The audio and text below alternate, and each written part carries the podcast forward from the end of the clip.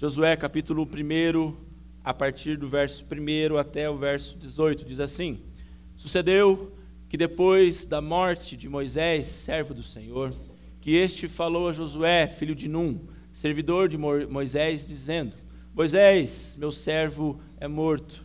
Dispõe-te agora e pasta a esse Jordão, tu e todo este povo, a terra que eu te dou, a terra que eu dou aos filhos de Israel. E todo lugar que pisar a planta do vosso pé, vou-lo tenho dado, como prometi a Moisés. Desde o deserto e o Líbano até ao grande rio Eufrates, toda a terra dos heteus até o mar grande, para o poente do sol, será vosso limite. Ninguém te poderá resistir todos os dias da tua vida, como fui com Moisés, assim serei contigo. Não te deixarei, nem te desampararei. Sê forte e corajoso, porque tu farás esse povo herdar que, sob juramento, prometira dar a seus pais. Então, somente ser forte e muito corajoso para ter cuidados, cuidado de fazer segundo toda a lei que meu servo Moisés te ordenou. Dela não te desvies nem para a direita e nem para a esquerda, para que sejas bem-sucedido por onde quer que andares. Não cesses de falar do livro da lei, antes medita nele dia e noite, para que, para que tenhas cuidado de fazer segundo tudo quanto nele está escrito. Então fará prosperar o teu caminho e serás bem-sucedido. Não te mandei eu, ser forte e corajoso. Não temas, nem te espantes, porque o Senhor teu Deus é contigo por onde quer que andares. Então deu ordem a Josué, aos seus príncipes do povo, dizendo: Passai pelo meio do arraial e ordenai ao povo, dizendo: Provede-vos de comida, porque dentro de três dias passareis a esse Jordão, para entrais, para que entreis na terra que vos dá o Senhor vosso Deus, para possuídes. E falou Josué aos Rubionitas e aos Gaditas e à meia tribo de Manassés, dizendo: Lembrai-vos do que vos ordenou Moisés, servo do Senhor, dizendo: O vosso Deus vos concede descanso e vos dará a terra. Vossas mulheres, vossos meninos e vosso gado fiquem na terra que Moisés vos deu, deste lado do Jordão. Porém, vós, todos os valentes, passareis armados na frente de vossos irmãos e os ajudareis, até que o Senhor vos conceda descanso a vossos irmãos, como, como a vós outros, ele também uh, e eles também tomem posse da terra que o Senhor vosso Deus lhes dá. Então tornareis a terra da vossa herança e possuireis a que vos deu Moisés, servo do Senhor, deste lado do Jordão, para o nascente do sol. Então responderam a Josué, dizendo: Tudo quanto nos ordenastes, faremos, e aonde quer que nos enviares, iremos, como em tudo obedecemos a Moisés assim obedeceremos a ti. Então somente seja o Senhor, o teu Deus, contigo, como foi com Moisés. Todo homem que se rebelar contra as tuas ordens e não obedecer às tuas palavras em tudo quanto lhe ordenares, será morto. Então somente ser forte e corajoso. Vamos orar, queridos. Deus, obrigado por essa noite. Obrigado por esse tempo precioso na casa do Senhor. Obrigado pela vida dos meus irmãos. Obrigado pelos irmãos que nos visitam. Obrigado por aqueles que nesse momento nos acompanham, Deus, pela internet. Que esse seja um tempo da palavra do Senhor fazer eco em nosso coração. Que a despeito de mim, Deus, o Senhor ministre graça sobre a tua igreja, sobre o teu povo, para que o poder do Espírito Santo do Senhor que habita em nós seja manifestado em nós e através de nós para que na nossa vida haja edificação e através da nossa vida, Deus, salvação, que pessoas conheçam o amor de Cristo através de nós. Assim nós oramos, pedindo por esse tempo. Fala conosco. Oro assim, Deus, em nome de Jesus. Amém. Querido, hoje nós damos início às comemorações de 103 anos da nossa igreja. E ao longo desse mês teremos diversas programações para celebrar a gratidão, é, celebrar em gratidão a Deus pelo que Ele tem feito ao longo desse tempo, né, desses 103 anos de igreja. E o nosso tema para esse mês de comemoração é legado, quando o futuro encontra o passado. Certamente, querido, essa igreja tem um legado. E a PIPPG tem ah, uma longa história. Eu quero fazer um breve resumo da história, do início da história da nossa igreja. A nossa igreja, a primeira igreja presbiteriana de Ponta Grossa, é, como o nome já diz, a primeira igreja presbiteriana em Ponta Grossa. Né? E o movimento do presbiterianismo em Ponta Grossa, querido, começou há muito tempo. Né? Na verdade, começou muito antes da igreja ser organizada. Nos idos de 1870, entre 1869 e 1872, não se sabe exatamente é, ao certo, ah, o primeiro homem passar nessa terra pregando o evangelho, um pastor presbiteriano, é, José Manuel da Conceição. Se você não conhece a história desse homem, é o primeiro pastor presbiteriano é, brasileiro, né, o primeiro pastor brasileiro ordenado no Brasil. Ele era um padre e, ao conhecer a doutrina, a, a fé reformada, ele se apaixonou, apaixonou-se por Cristo né, e, e, foi um grande, um grande pregador, uh, um grande evangelista da igreja presbiteriana no seu, no seu começo aqui no Brasil. Então, em 1870, por aí, José Manuel da Conceição passou por Castro e por Ponta Grossa. Né? Detalhe, não tinha estrada, não tinha carro, né? ele veio de lá para cá e pregou. Bom, foi o primeiro movimento. Mas, anos mais tarde, em 1885, houve uma campanha de evangelização, uma campanha missionária organizada aqui na nossa região pelos reverendos Jorge Lantes e Roberto Lennington, que eram pastores na cidade de São Paulo. Então, eles organizaram uma caravana evangelística para a nossa região. Então, naquele ano, né, houve um movimento aqui. Pessoas ouviram do Evangelho, ouviram sobre Jesus e começou-se então um trabalho um pouco mais efetivo. Anos mais tarde, em 1909, o reverendo Jorge, eh, tem um nome aqui complicado, Bicker Sexbach, né? é tipo isso. Depois eu mando para você, você vai descobrir como é que é. Mas o reverendo Bicker Past ah, passou ah, a, a exercer um trabalho regular de evangelização na nossa igreja, isso na nossa cidade, em 1909. E naquele momento da história, em 1909, ah, o reverendo, então, Jorge Bixpa, ele aluga o primeiro salão da igreja presbiteriana de Ponta Grossa, aqui em, eh, na nossa cidade, que foi na rua 7 de setembro, o número 21. No dia 30 de julho daquele ano, houve a primeira reunião da igreja presbiteriana aqui. Em 1910, o reverendo Roberto Lennington ah, recebeu as primeiras, os primeiros membros dessa igreja. Ele recebeu então algumas pessoas por profissão de fé. Né? Isso em 1910, ah, um ano depois.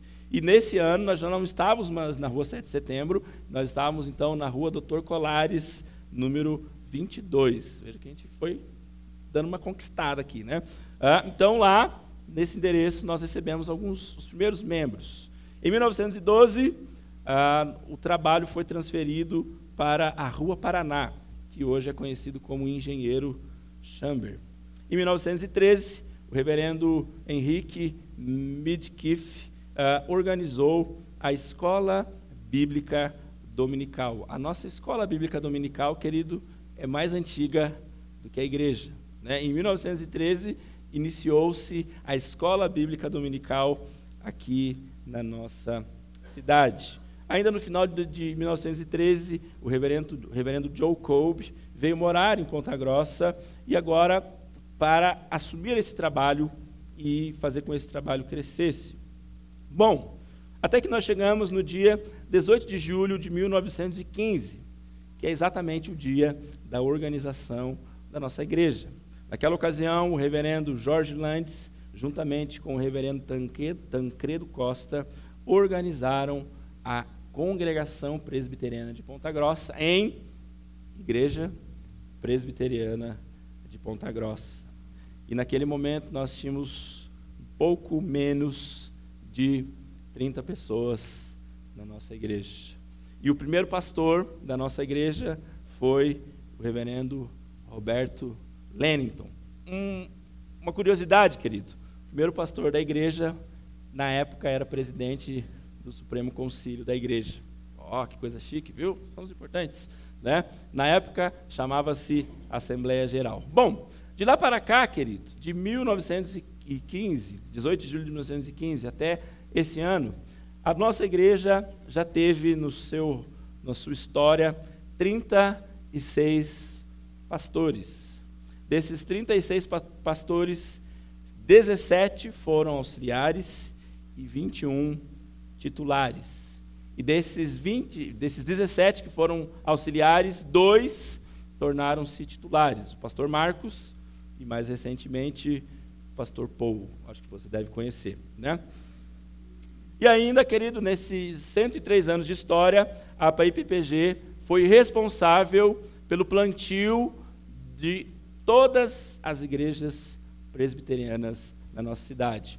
Recentemente foi organizada a Igreja Presbiteriana de Uvaranas, né, nesses últimos anos, ela não estava sob nossa, o nosso cuidado, mas nós fomos responsáveis pelo início do trabalho.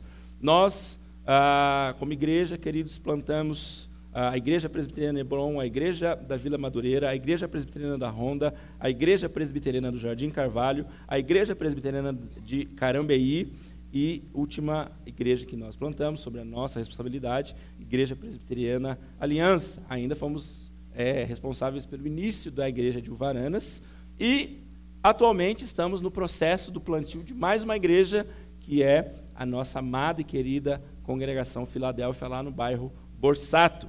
E nós acreditamos, querido, que até o ano que vem nós vamos organizar aquela igreja, pela glória do Senhor. O trabalho lá está indo muito bem, sobre o comando do reverendo Marcos Vinícius, e nós queremos que no ano que vem essa igreja será organizada. Bom, resumindo a história da nossa igreja, nós temos um legado glorioso. De 30 pessoas no dia da organização, nós somos hoje mais de 600 membros um grande salto em número de membros. Temos um passado glorioso, temos um legado que ficou marcado, está registrado na, na história da cidade de Ponta Grossa, e é uma história. Mas a pergunta, querido, é, é que igreja nós seremos? Então, o que nós faremos? Essa história que começou lá atrás, mil, né, a partir de 1870, quando o primeiro pastor presbiteriano chega a essa cidade, ela começa e hoje esse, esse, essa missão ela está em nossas mãos. Então, o que nós faremos? Né? Qual o legado nós deixaremos para as gerações futuras? Que igreja nós seremos?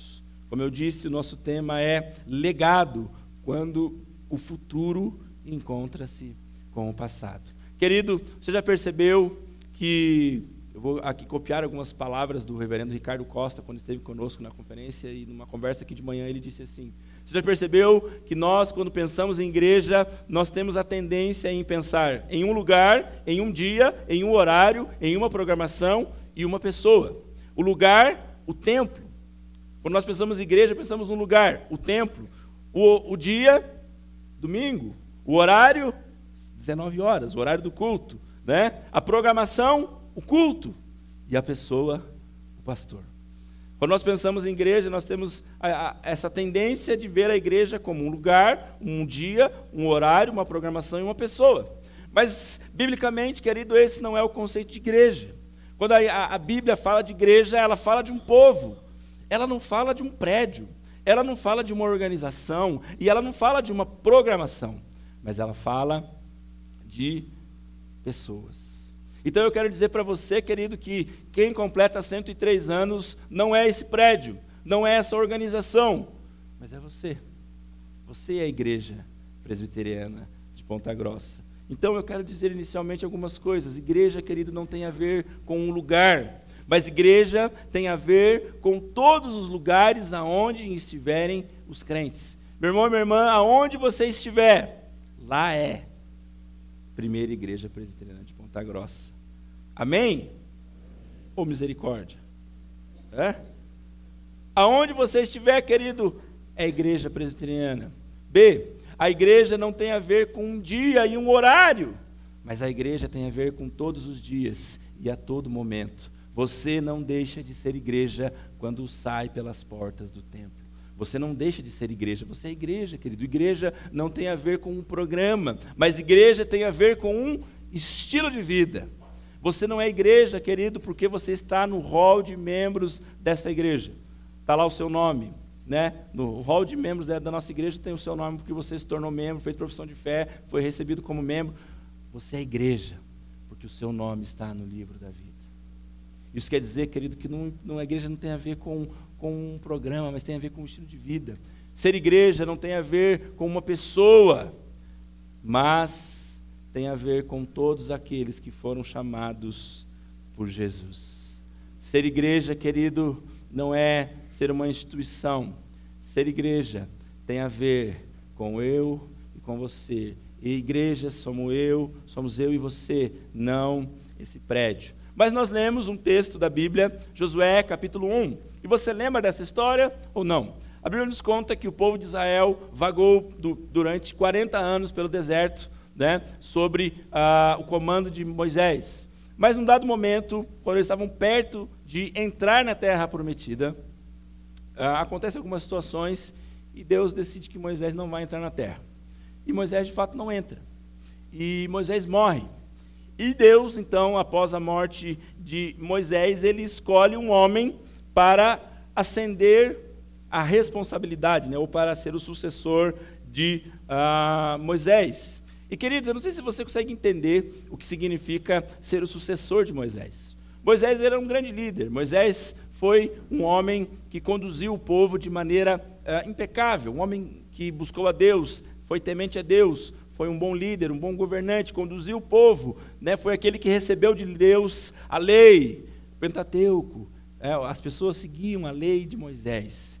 Mas para você ter uma ideia, querido, estar no lugar de Josué significa que ele iria dominar, governar aproximadamente um milhão e meio de pessoas. Imagine que benção. Né? Você lidera lá na sua casa umas 10 pessoas, talvez você já fica louco. Imagine você ter que assumir o, governo sobre um milhão e meio de pessoas. E não só assumir, como assumir depois de um ótimo governante, que foi, de um ótimo líder, que foi Moisés. Então essa era só isso, era a tarefa de Josué. Mas não era só isso, querido. Porque Josué, ele não foi chamado por Deus para simplesmente manter o status daquele povo. Mas Josué foi chamado a levar aquele povo adiante. Josué foi chamado a continuar o trabalho que Deus havia iniciado com aquele povo lá no Egito. Josué foi chamado para dar sequência àquela missão, e isso significava invadir e guerrear.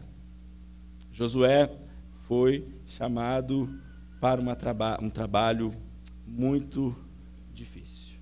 Mas nesse processo, querido, da, da substituição de Josué com Moisés, Deus esteve à frente de, desse trabalho.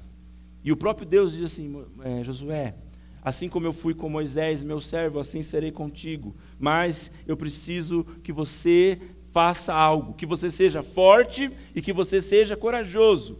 E no texto que nós lemos, do versículo 1 ao 9, Quatro vezes Deus fala para Moisés: ser forte e corajoso, ser forte e corajoso, seja forte e corajoso. Mas eu quero dizer para você, querido, que o bastão, no período, no, no, no processo do tempo da história dessa igreja, hoje nós é que estamos aqui, à frente. E o que Josué nos ensina? O que Josué nos ensina. Eu quero dizer para você, querido, que essa história da primeira igreja presbiteriana que começou a ser escrita lá em 1870, quando José Manuel da Conceição começou a pregar aqui, ela não deixou de ser escrita. Quando nós lemos a história da igreja e vemos o que aconteceu até hoje, nós não fechamos o livro na última página e no capítulo final, porque essa história ainda está sendo escrita. Nós somos herdeiros de um legado, o legado da PIPPG. Mas eu quero dizer para você nessa noite, querido, que herdar esse legado não significa estar sentado ou deitado num berço esplêndido. Estar sentado nessa cadeira bonita que você está. Alguns anos atrás, quando eu cheguei aqui, as cadeiras eram de madeira. Lembra disso? Fazia um barulho danado, né? Não tinha ar-condicionado. O som era muito ruim. E hoje é bem melhor. Aí você pode pensar, nossa, que legado maravilhoso. Eu posso sentar aqui nessa cadeira, se o pastor estiver muito chato, eu posso dormir. Né? É muito confortável. Nós somos herdeiros de um legado, querido. Mas o nosso chamado não é apenas gozar os benefícios dessa história que foi construída por essas pessoas que passaram e vieram antes de nós. O que, querido, estará escrito na história dessa igreja daqui 100 anos? Daqui 100 anos, quando o pastor da igreja for pregar sobre o aniversário de 203 anos dessa igreja, o que ele falará de nós? Qual será a história contada pelas gerações vindouras sobre nós? Nós somos um herdeiros de um legado e nós somos gratos por isso, mas nós temos que ter ousadia, querido, para ir além. O que Josué nos ensina, ele nos ensina algumas coisas. Josué, ele teve compromisso com a visão que Deus deu a Moisés. Veja, Josué não mudou o rumo do povo, pelo contrário, ele levou o povo adiante na visão que Deus havia concedido a Moisés. Primeira lição, querido, nós não estamos aqui para mudar aquilo que Deus já está fazendo, mas nós fomos chamados para ir além naquilo que Deus quer fazer. Deus tem mais para essa igreja, amém?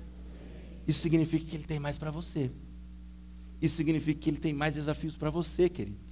Josué desafiou os líderes e lhes chamou a responsabilidade. Josué chega para os líderes do povo e fala: gente, nós precisamos ir e nós precisamos de coragem e eu preciso que vocês assumam a responsabilidade de ir à frente do povo, armados, preparados para a batalha, preparados para a batalha. E os líderes tiveram comprometimento com Josué e entenderam que Deus estava guiando. Josué, querido, permitiu ser guiado por Deus. Veja, ele não se moveu pela sua própria vontade ou estratégia, mas ele se manteve fiel à palavra de Deus. E Deus fala assim: Moisés, é, Josué, não cesses de meditar no livro da lei, ou seja, na palavra de Deus. Uma igreja, querido, só vai construir um legado se ela avançar na palavra de Deus. Mas Josué, querido, foi corajoso para assumir o legado de Moisés. Teve coragem para enfrentar os desafios à sua frente e toda pressão depositada sobre ele. Deixa eu te fazer uma pergunta. Quando nós falamos de igreja e de futebol, todo mundo tem a sua visão ideal, não é mesmo? Quer dizer, quase todo mundo, né? Mas todo mundo que é um crente tem a visão ideal sobre a igreja. Se a gente abrisse o microfone e falasse assim, meu irmão, para você, qual é o modelo ideal de louvor? Aí você ia falar, ah, para mim, o modelo ideal de louvor é Canarinhos de Cristo. Né? Aí se fosse para outro, você, qual que é o modelo ideal de louvor? O modelo ideal de louvor é coral gospel americano, em inglês. Para você, o modelo ideal de louvor, sertanejo universitário gospel. Misericórdia, né? Todo mundo tem um modelo, tem um modelo de igreja. Para você, qual que é o modelo de palavra? Ah, eu gosto de palavra que é, é paulada na cabeça, né? Tem gente que gosta, né? Pastor, você tem que dar paulada no povo. Você tem que bofetear o povo com a palavra de Deus, pastor. Né? Tem gente que fala, não, pastor, eu gosto de palavra assim que a gente dá risada. Eu gosto de palavra que a gente dá risada, no final a gente chora. Eu gosto de palavra no Antigo Testamento, eu gosto de palavra no Novo Testamento, eu gosto de palavra que fala de Moisés, eu gosto de palavra que fala de Jesus. Qual que é o modelo ideal de liturgia? Ah, eu gosto de liturgia que a gente fica sentado. Esse negócio senta, levanta, senta, levanta, senta, levanta, não dá, pastor. Isso aqui está pior do que aula de step. Né? Eu gosto de uma liturgia que a gente fique sentado. Eu gosto de uma liturgia que a gente fique em pé. Eu gosto de uma liturgia que a gente fique em pé e sente. Eu gosto de uma liturgia que não tem dízimo. Eu gosto de uma liturgia que só tem dízimo. Cada um vai ter um modelo ideal de igreja. Mas deixa eu fazer uma pergunta, querido. Que igreja nós seremos? Daqui cinco anos, para onde nós estaremos caminhando? Daqui cinco anos, querido, quando a nossa igreja completar 108 anos, o que nós teremos construído? O desafio de ser uma igreja relevante não é o desafio deste pastor, deste pastor e desse conselho. mas é o desafio de cada um de nós. Josué, querido, ele nos ensina que tipo de igreja nós devemos ser. Primeiro, nós devemos ser uma igreja comprometida com a palavra de Deus e centrada no Evangelho. Amém? Nós precisamos ser uma igreja, querido, comprometida com a palavra. Sabe o que isso significa? Que cada um de nós vai ter compromisso com a palavra de Deus. Nós vamos ouvir, não só ouvir, mas nós vamos conhecer e nos alimentar da palavra de Deus. Nós precisamos ser uma igreja que conduz pessoas ao descanso oferecido por Cristo. Nós precisamos ser uma igreja, querido, que socorre o perdido.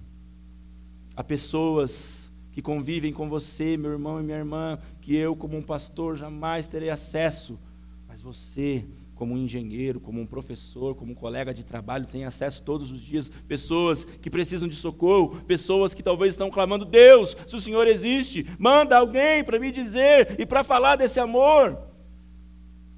Nós devemos ser uma igreja, querido, que socorre o perdido através da grande mensagem da cruz. Nós devemos ser uma igreja que está pronta a obedecer o chamado de Jesus.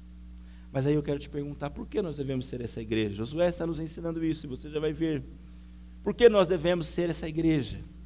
E aí eu quero chamar a sua atenção para um detalhe.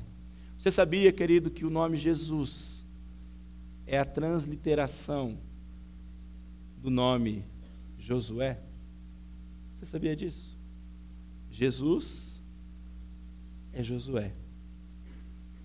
Então, quando nós olhamos para o livro de Josué, metaforicamente falando, é o livro de Jesus. E aí tem algumas coisas que acontecem ali, querido. Josué, ele levanta e ele se levanta como um grande líder, e eu quero te dizer, o nosso grande líder é Jesus. Nós estamos seguindo um grande líder, e esse líder não é o pastor Paul, não é o conselho da igreja, mas esse grande líder é Jesus. E, e Josué, querido, foi orientado por Deus para obedecer e seguir fielmente os preceitos da lei de Moisés. Jesus obedeceu cabalmente essa lei e estava comprometido com a vontade do seu Pai. Jesus disse: A minha comida consiste em fazer a vontade daquele que me enviou a realizar a sua obra. Sabe por que, que nós temos que ser uma igreja comprometida com a palavra, em conhecer a palavra e pregar a palavra? Porque Jesus estava comprometido em obedecer a palavra de Deus. Josué, querido, conduziu o povo à terra prometida, mas Jesus nos conduziu ao reino dos céus e ao descanso eterno. Mateus 11, 29 diz: Tomai sobre vós o meu jugo e aprendei de mim, porque sou manso e humilde de coração, e achareis descanso para a vossa alma. Sabe por quê, querido, que nós temos que socorrer o cansado, socorrer aqueles que sofrem, porque Jesus nos conduziu ao descanso eterno. Josué conduziu o seu povo ao descanso, e é isso que ele diz: olha, nós vamos entrar, nós vamos guerrear, mas haverá descanso, haverá um tempo que nós vamos conquistar aquilo que Deus já nos deu, e o povo vai descansar. Meu irmão e minha irmã, nós vamos descansar na glória do Senhor. E o reino de Cristo já foi instalado nessa terra, e eu e você somos porta-voz desse reino. Nós temos que ser uma igreja que conduz, conduz pessoas ao descanso, porque esse descanso foi conquistado por Cristo. Josué, querido, incentivou o povo a socorrer os seus irmãos de todas as tribos. Jesus nos enviou como luz e sal da terra. Lá diz assim em Mateus capítulo 5, versículo 16: Assim também brilha a vossa luz diante dos homens, para que vejam as vossas boas obras e glorifiquem a vosso Pai que está nos céus. Meu irmão e minha irmã, nós temos um chamado, o chamado de ser igreja, de, de continuar esse legado dessa história maravilhosa, de construir uma história que ainda está por vir. Deus já deu a essa igreja muitas coisas, porque Ele é Deus e essa é a sua promessa. Mas essa igreja, querido, vai se manifestar no meio dessa cidade através de você, através de mim, através de um povo que decide ser sal e luz. O povo, querido, declarou total obediência a Josué. Nós devemos total obediência a Jesus. Olha o que está escrito no versículo 19. Então responderam a Josué, dizendo: Tudo quanto nos ordenaste, faremos. e aonde quer que nos enviares, iremos. Eu quero te fazer, quero te convidar a fazer um exercício. Eu quero te convidar a transliterar aquele Josué para Jesus. E aí ficaria assim: Jesus, tudo quanto nos ordenastes, faremos, e aonde quer que nos enviares, iremos. Você pode dizer isso comigo? Vamos lá? Jesus, tudo quanto nos ordenaste, faremos, e aonde quer que iremos. Aonde quer que nos enviar, iremos. Quero ler, querido, o texto de João, capítulo 17, diz assim: Jesus, é, é, João 17, a partir do versículo 15: Não peço que os tire do mundo, e sim que os guardes do mal. Eles não são do mundo, como também eu não sou. Santifica-os na verdade, a tua palavra é a verdade. Assim como tu me enviaste ao mundo, também eu os enviarei ao mundo. E a favor deles eu me santifico a mim mesmo, para que eles também sejam santificados na verdade. Não rogo somente por estes, mas também por todos aqueles que vierem a crer em mim por intermédio da Sua palavra a fim de que todos sejam um, como és tu, ó Pai, em mim e eu em ti, também sejam eles em nós, para que o mundo creia que nos enviastes. Jesus diz, querido, assim como me enviaste ao mundo, eu também os enviarei. Essa igreja, querido, tem o chamado de ser uma igreja missionária. Uma igreja missionária porque ela vai propagar o evangelho de Cristo localmente, e globalmente. Essa igreja é chamada por Jesus para ser uma igreja missional. Sabe o que isso significa? Você, sendo igreja, aonde quer que você vá, no seu trabalho, todos saberão que você é igreja. Na sua vizinhança, todos saberão que você é igreja. Na sua rua, todos saberão que você é igreja. Por onde quer que você vá, as pessoas saberão que na sua vida há um Deus que mudou a sua história. Isso é ser missional, queridos. Essa igreja será uma igreja evangelística. E a palavra evangelística significa uma igreja que prega o evangelho. E enquanto eu for pastor dessa igreja, querido, eu posso te dizer que essa igreja vai pregar o evangelho. Essa igreja jamais vai negociar os valores eternos, jamais vai negociar os valores e princípios da palavra de Deus. E nós pregaremos o evangelho. No púlpito, nas ruas. Por onde quer que nós andemos, nós somos chamados a pregar o Evangelho. E essa igreja será uma igreja que promove o reino de Deus na cidade de Ponta Grossa. Nós temos o chamado, querido, para propagar os valores bíblicos e socorrer aqueles que sofrem. Eu quero desafiar você, querido, nesse mês de aniversário, a orar pela igreja. Orar por essa igreja. Nós, como liderança, como conselho, pastores, equipe pastoral, nós temos orado e pensado e Deus tem nos dado novas direções. E nos próximos meses nós estamos empenhados na elaboração de um projeto estratégico missional que conduzirá a nossa igreja para isso que nós estamos falando aqui. Mas para isso, querido, não basta nós termos um bom planejamento. Nós precisamos, sobretudo, de oração, de dependência de Deus mas nós precisamos que a igreja, que é você, que sou eu, que essa igreja assuma o seu papel de igreja. Aonde? Lá fora. Seja igreja, querido. Seja igreja. Vamos orar? Abaixe sua cabeça, feche seus olhos, nós vamos orar.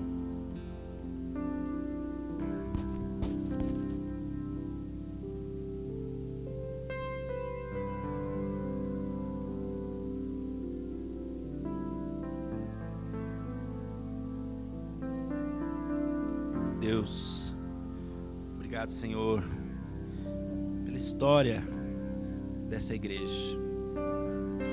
Obrigado, Pai, porque nós só estamos aqui, Deus, porque um dia o Senhor moveu o coração de homens e mulheres há muito tempo atrás. Porque um dia, Deus, o Senhor alcançou corações, mudou histórias.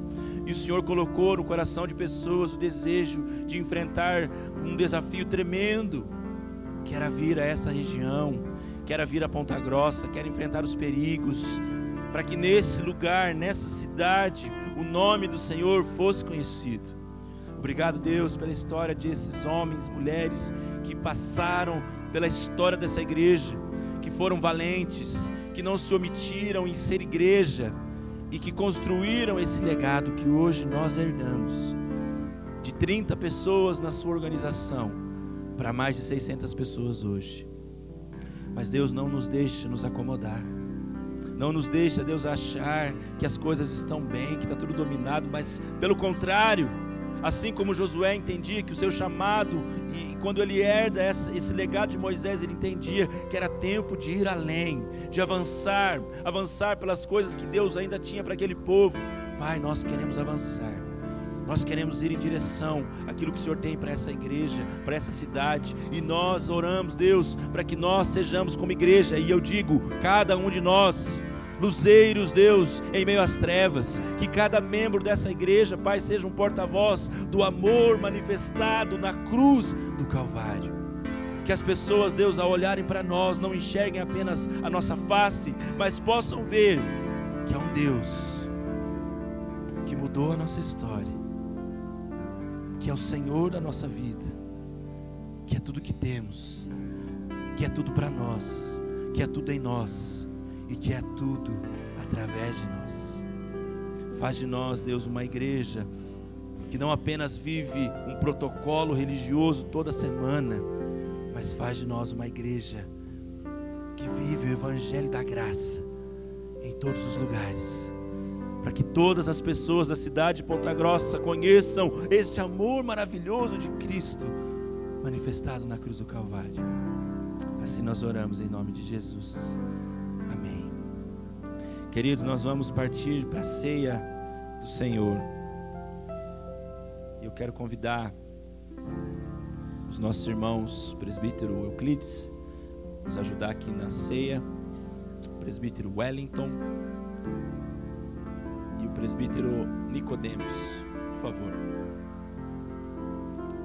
Quero chamar também o pastor Oscar, meu auxiliar aqui. Queridos, a Bíblia nos diz na noite em que Jesus foi traído, Jesus reuniu-se com os seus discípulos para a última ceia, na verdade, para celebrar a Páscoa. A Páscoa judaica, eles se reuniram para celebrar a Páscoa judaica, mas Jesus ali estava estabelecendo a nova Páscoa, a Páscoa cristã, a nova aliança. E naquele momento, Jesus tomou do pão e, tendo o partido, disse: este é o meu corpo moído por vós. Toda vez que vocês partirem o pão, lembrem-se disso, que meu corpo foi moído semelhante modo, Jesus tomou o cálice e disse: Este é o cálice da nova aliança, aliança do meu sangue. Agora nós não estamos mais debaixo da lei, mas agora nós estamos debaixo da graça. Tomai e beber e fazer isto em memória de mim. E Jesus diz todas as vezes que tomarem do cálice, vocês anunciarão a nova aliança de Cristo Jesus, a sua morte, a sua ressurreição e a sua vitória. E nessa noite, querido, nós somos convidados para esse momento especial, para esse momento de nós celebrarmos a comunhão que há de Cristo para com a igreja a comunhão que há entre a igreja para com a igreja. Todos nessa noite que são membros de uma igreja genuinamente evangélica, ou seja, uma igreja que professa que Jesus é o Senhor, são convidados a participar. E todos aqueles também que são, estão é, em comunhão com as suas igrejas. Mas eu quero dar um tempo para você, querido, alguns instantes para você fazer a sua oração, em silêncio mesmo. A Bíblia diz assim: que nós devemos nos avaliar Após essa oração, eu farei oração consagrando os elementos. Depois iremos servir os presbíteros e depois serviremos a igreja. Lembrando que você não precisa sair do seu lugar. Quando os presbíteros chegarem até a sua fileira, você deve ficar em pé, você que vai tomar a ceia. E depois de tomar a ceia, você pode sentar e ter o seu tempo de meditação. Então tem um tempo, querido, de oração por um instante, por alguns instantes. E depois nós vamos orar.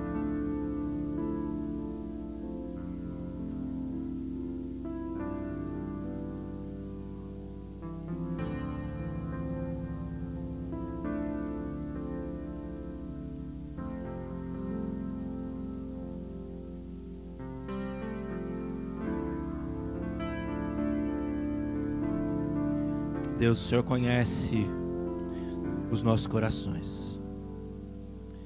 E o Senhor sabe, Deus, que muitas vezes aquele bem que nós queremos fazer é o que nós não fazemos. E o mal que nós não queremos fazer é o que nós fazemos. Por isso, nesse momento, Deus, nós pedimos perdão pelos pecados cometidos, pelas falhas, pelos erros, por aqueles momentos, Deus, nós somos levados pela tentação e nos deixamos levar pelo pecado. Deus, se há pessoas aqui que precisam ser lavadas, purificadas, limpas, que essa seja a hora. Em nome de Jesus. Nós oramos também, Deus, consagrando os elementos que agora, Deus, são um símbolo daquilo que o Senhor fez por nós. O pão continua sendo pão, mas agora consagrado simbolizando o corpo de Cristo moído por nós. O suco continua sendo suco, mas agora consagrado, nos lembrando do sangue precioso do Senhor, vertido na cruz do Calvário. Obrigado por essa obra maravilhosa. Santifica esse momento, Senhor. Santifica os corações. Assim nós oramos, em nome de Jesus.